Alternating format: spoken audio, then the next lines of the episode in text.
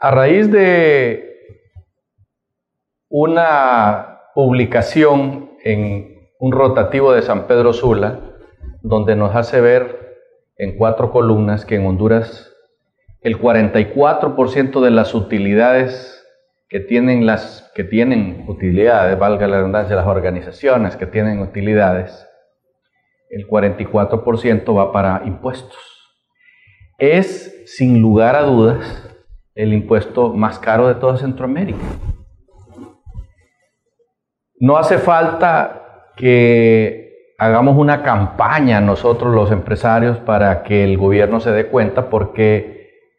la legislación en Honduras está hecha justamente para que el gobierno se quede sin ser socio de las empresas con el mayor porcentaje de las utilidades. Don Roger Valladares, quien es presidente de una fundación que es la propietaria de, la Universidad Tecnológica de Honduras, recientemente en Tegucigalpa nos comentaba en la presentación de su nuevo rector, el licenciado Gradis, don Roger nos comentaba y nos decía en su presentación que la Universidad Tecnológica de Honduras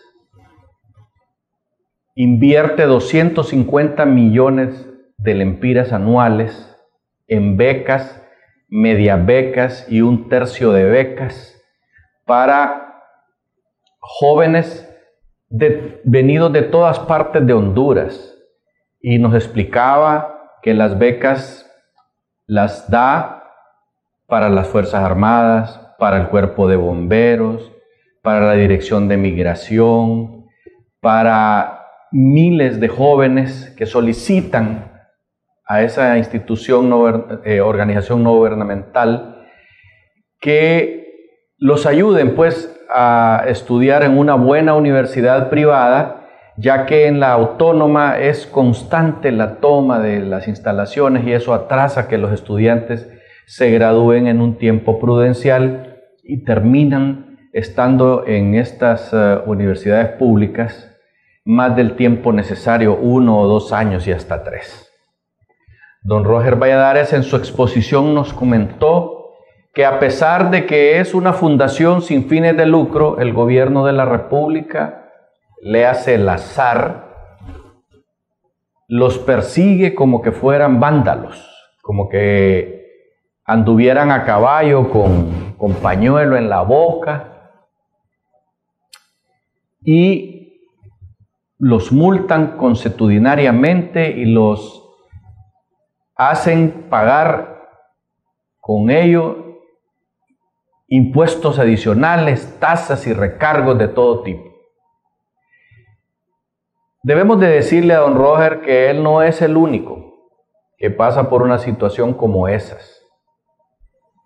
En la empresa privada habemos muchas instituciones, muchísimas instituciones, empresas de todo tipo y de todo tamaño, que el azar tiene los registros tributarios eh, los tiene cancelados y por lo tanto esas empresas no pueden funcionar.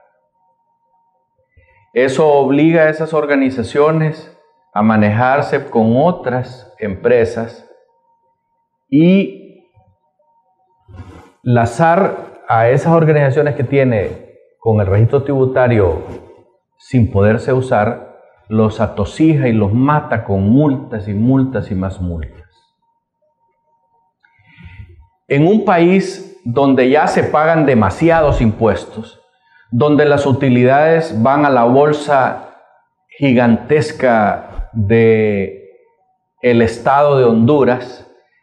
un país donde en 10 años se han multiplicado 250 veces los ingresos del Estado a costa no de los contribuyentes comunes y corrientes, a costa de las empresas que pagamos impuestos. Por esa razón nosotros nos hacemos eco con don Roger Valladares y le comentamos a don Roger que a pesar de que él está sufriendo esa situación, habemos otras empresas donde el Estado nos debe millones de lempiras en servicios que se le prestaron que no nos pagan, pero que nos han hecho pagar los impuestos de esas facturaciones y nos han hecho pagar multas y sobrecargos, porque cuando usted debe millones, paga millones en impuestos y el, el activo total también es millonario y también ahí lo vuelven a agarrar. Es una pena que los empresarios de Honduras tengamos que vivir ese via crucis. Y yo hago a un lado a aquellos empresarios que, como algunas organizaciones gigantescas de este país, de empresa privada, que están sobre todo en las telecomunicaciones, que todos los años pierden dinero y no pagan impuestos. El gobierno ha sido tan generoso con ellos que les ha comprado servicio y que con eso ellos han pagado los impuestos pero al resto de la humanidad, de las empresas privadas, no es tan generoso el Estado y los persigue a diestra y siniestra. Esa es la situación que se vive en Honduras. Pagamos el servicio del ENE más caro, los impuestos más altos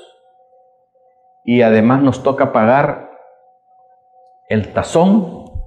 y en muchas de las ocasiones también pagamos a los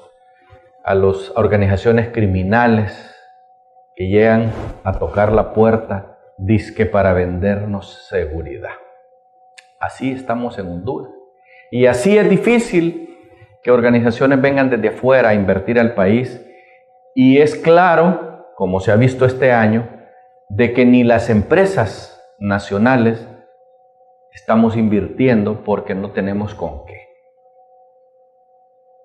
Hasta pronto.